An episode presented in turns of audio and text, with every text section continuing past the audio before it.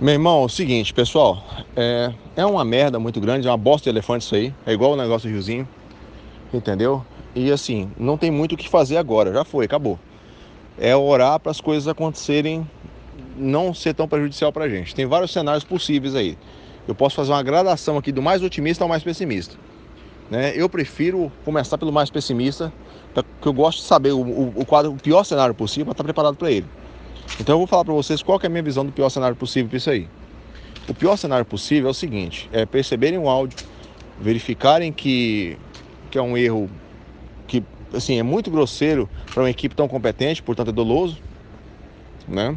Não pode ter sido um erro, um, um mero erro, né? Apesar de a gente alegar que está o resumo correto e que nós mandamos o áudio, que não foi o único elemento de convicção, né? Um cenário mais pessimista é que isso, num contexto de Orcrim, que é uma unidade, que é o que a gente tanto afirmou e reafirmou e tentou convencer todo mundo que é cria unidade, portanto, o que é para um aproveita a todos, isso também vai valer o contrário. Se é só para o Flávio, aproveita a todos, porque o Flávio é o integrante do governo, é onde prova o, a, a, o fato da endógeno, é o Flávio.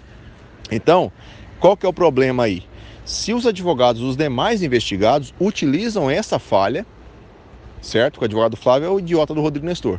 Mas vamos imaginar que os demais advogados, como o Bruno Valverde, como o Alan Monte, como os, os outros aí, utilizem essa falha para pedir a nulidade de todas as prorrogações e todos os momentos a partir do dentro do, do, dos autos em que surge esse áudio. Porque em tese nós estamos induzindo o magistrado a erro sobre a existência de um ORCRIM. E isso muda tudo. Se isso acontecer, senhores, do dia que esse áudio foi juntado nos autos, da prorrogação que, foi, que ele foi utilizado, até hoje, inclusive a representação foi utilizado ele também como fundamento e portanto, e portanto, tem a questão, além da questão da árvore envenenada que a gente utilizou na peça de prisão e busca, muito do que foi feito das representações que ele vai anular tudo daí para frente, né? Ele também, esse áudio especialmente foi usado então os resultados de busca também da segunda fase todos vão ser anulados. Tudo que foi coletado vai ser anulado. E aí, assim, a Pauoco, considerando que ele, esse áudio foi de setembro, da data que ele foi juntado para frente, o que, no que não tinha da data, dele pra, da, data da, da utilização dele para frente, o que não tinha é, é, já vai perder. Inclusive o resultado das buscas, o resultado das coisas em relação ao Daniel. Né? Porque ele foi usado para prorrogar, para incluir o Daniel, inclusive. Então o Daniel sai isento sai ileso. E, repetindo, esse é o cenário mais pessimista possível. E aí, obviamente, concluindo o cenário pessimista, o Daniel vai botar para cima, vai entrar com ação contra o Estado, pelos danos causados a ele, vai esculhambar a gente na mídia até entortar nossa credibilidade, vai pro lixo, vai pro ralo, pode acabar, esquece Draco, mas não é esse o único problema. O problema é que o Estado vai tomar a porretada, o Estado errou em relação a ele, por seus agentes públicos, vai ter que indenizar ele e vai vir regressivo contra a gente. Nós vamos dar dinheiro para esse cara. Então, esse é o cenário pessimista, vocês têm que estar entendendo a gravidade do que aconteceu, tá? É, agora, vamos orar a Deus para que isso não aconteça na medida em que não percebam. Eu não acho que vão ouvir esses áudios especificamente. Eu não acho que vão. Né? Mas se ouvirem e questionarem é, e acreditarem que isso vai fazer, vai ter alguma relevância, porque o advogado vai se apegar a qualquer coisa que achar que vai ter relevância.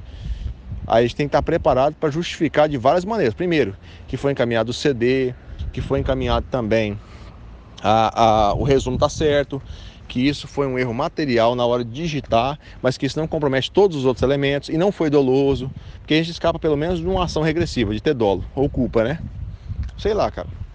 É isso que eu tenho a dizer para vocês. Agora é o seguinte: é uma coisa que, eu, que eu falo para vocês desde o primeiro dia.